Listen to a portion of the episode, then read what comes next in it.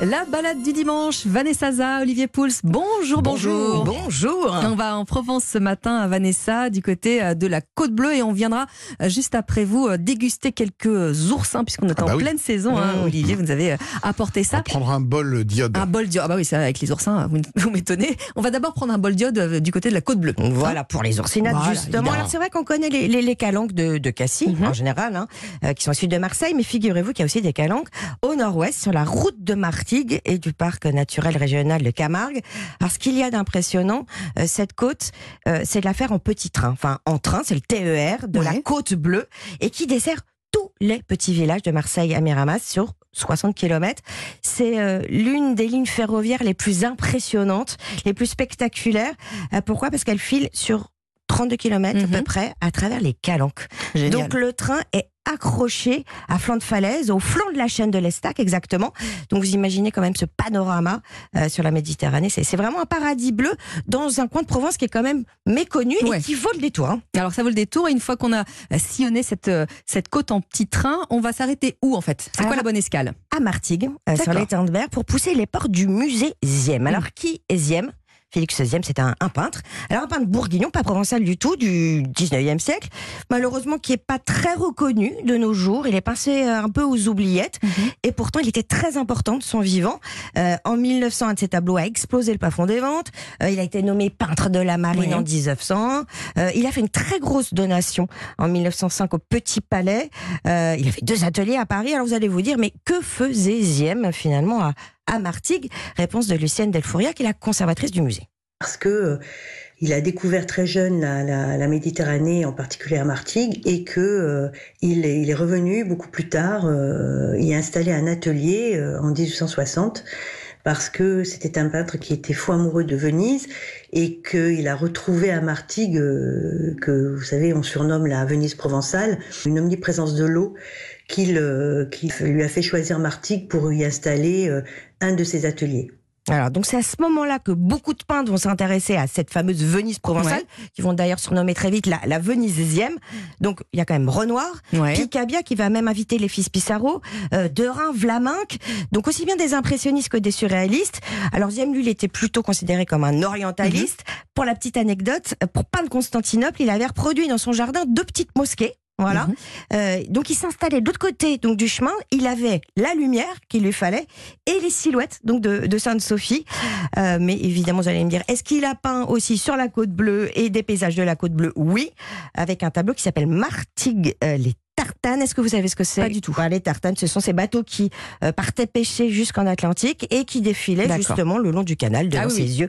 Voilà, vous pouvez en contempler justement au, au musée. Alors on va s'arrêter sur la côte bleue, où est-ce qu'on va dormir?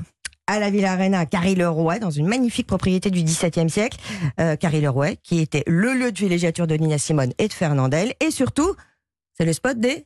Oursins. Et voilà Eh ben voilà, et voilà, une- elle est voilà une belle, voilà une belle transition. transition, Olivier. On va manger des oursins alors? Oui. Vous aimez ça? C'est pas mon truc préféré, mais j'aime bien. Ça donne Pas quand trop même un souvent. sacré Pas coup de fouet euh, Ouais, mais deux, maritime. trois. C'est un peu écœurant, je trouve, voilà. Alors, on n'en mange pas comme des huîtres une Non, douzaine, voilà, parce c'est que ça. c'est vrai que ça sature le palais à un moment tellement c'est riche et tellement c'est puissant. C'est puissant. ouais. En iode, hein. alors le- le- les oursins, en France en tout cas, il y a une période de pêche. On est en plein dedans dans cette période d'autorisation d'ouverture de la pêche qui va durer à peu près jusqu'au mois d'avril. Mhm. Euh, dans le monde, on en trouve près de 900 variétés, quelques-unes chez nous, elles sont toutes comestibles. Vous pouvez aller euh, pêcher évidemment les oursins si vous le souhaitez, c'est pas très difficile, il faut juste Ouais. se munir d'un gant D'un gant, hein, vaut mieux, et, oui. et en ce moment, avoir un peu de courage pour entrer dans l'eau qui Un est un petit peu frisquette. Le rêve absolu du pêcheur d'oursins, c'est de les manger les pieds Ah dans bah l'eau oui. au moment où vous les sortez de la mer. Vous êtes muni d'une paire de ciseaux, crac, crac, crac, crac, crac. Vous faites le Plaisir tour de l'oursin instantané, ouais. et on mange à l'intérieur cette partie euh, orangée, euh, qui est le corail de l'oursin, ce qu'on appelle également la langue. Mhm. Euh, il y en a cinq euh, par, euh, par oursin. La plus claire, ça veut dire que c'est un oursin femelle, et les plus foncés, ce sont des, des oursins mâles. Ah oui. Si on n'a pas l'occasion d'aller les pêcher soi-même, on peut les trouver chez les poissonniers, mais c'est pas facile. Il y a quand même pas beaucoup de Non, en poissonniers qui beaucoup, proposent hein. des oursins. Achetez les frais. euh, il faut qu'ils soient euh, brillants, encore un peu humides, avec des pointes bien dressées. Ça coûte un petit peu d'argent. Il faut compter entre 6 et 7 euros l'oursin. Ouais. Mais on n'en mange plus rare, encore. On n'en mange pas beaucoup.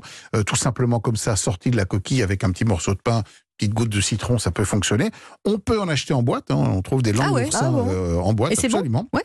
C'est pas mal, mais Ça alors là, c'est plutôt pour faire de la cuisine, pour les préparer avec euh, avec quelques idées recettes que je vais vous donner Ah. tout de suite. Allez, Euh, allez, euh, le grand traditionnel, c'est les pâtes aux oursins, évidemment. Euh, des pâtes, de l'huile d'olive, des petites langues d'oursin, un petit peu d'échalote, euh, Mm. pourquoi pas sent le sud. pointe d'ail, ça, ça, ça, ça sent le sud. Les omelettes aussi. Et moi, ce que j'aime bien faire, c'est une, une sauce à base d'oursin que j'utilise pour plein de choses. Alors qu'on peut utiliser avec des poissons blancs, qu'on peut utiliser même avec de la volaille ou avec des viandes Ah blanches, ouais, ça marche très bien. étonnant, ça, c'est- Parce que c'est une sauce qui est un peu iodée, pas trop. On a la délicatesse de l'oursin, mais on n'a pas un côté qui est, euh, qui est trop envahissant. Alors pour la faire, c'est très simple. Il vous faut deux oursins, Ouais. donc une dizaine de, de, de langues d'oursin. Vous allez prendre une échalote que vous allez faire suer dans un petit peu de matière grasse, de l'huile d'olive. On va rajouter 15 centilitres de vin blanc. Mhm. On va laisser réduire à peu près euh, euh, d'un tiers. On va rajouter de la crème fraîche. 15 centilitres, 15-20 centilitres, on laisse encore un tout petit peu réduire. On ne la fait pas bouillir, on ne fait jamais bouillir la crème. tout, tout- on réduit tout doucement, sel, poivre, pas trop de sel parce que l'oursin il est quand même salé. Ouais, il est et déjà iodé. salé, ouais. On met les langues d'oursin dedans et un coup de mixeur. On mixe tout ça et ça donne une sauce qui va avoir une magnifique couleur orangée euh, euh, ourti pourcin et qu'on réchauffe ensuite et qu'on met voilà simplement sur un blanc de volaille, sur un poisson blanc. Ah, je vais essayer. Voilà. ça, Bon, là. alors là, on a notre. euh, un petit coup de fouet euh, ou alors tout simplement dans des pâtes aussi. ou dans ça des pâtes aussi, comme vous nous l'avez expliqué tout à l'heure. Exactement. Merci beaucoup, Olivier. Merci beaucoup, Vanessa. Bon dimanche. Bon dimanche.